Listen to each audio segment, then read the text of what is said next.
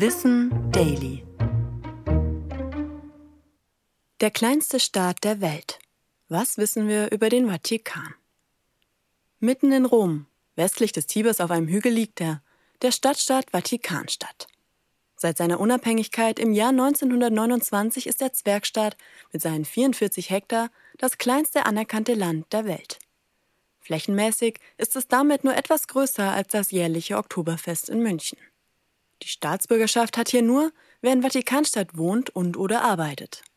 Das sind vor allem Priester und Kardinäle, das Haus- und Sicherheitspersonal, Presseleute sowie Lehrangestellte.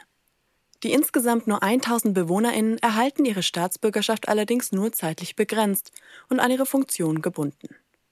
An der Spitze der Wahlmonarchie steht der Papst, eingesetzt durch die Kardinäle.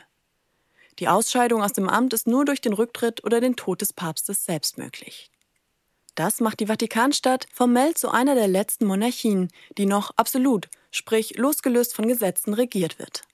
Allerdings besitzt der Vatikan trotz dieser Monopolstellung des Papstes ein Grundgesetz, Gerichte und auch einen separaten Regierungschef.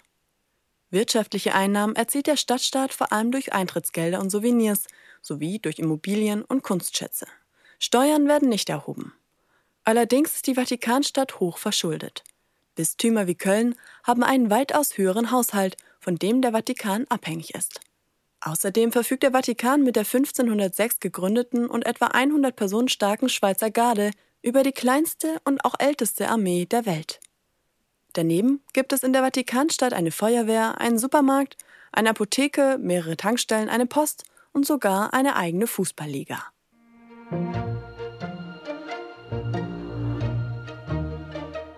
Ich bin Anna Germeck und das war Wissen Daily, produziert von Schönlein Media.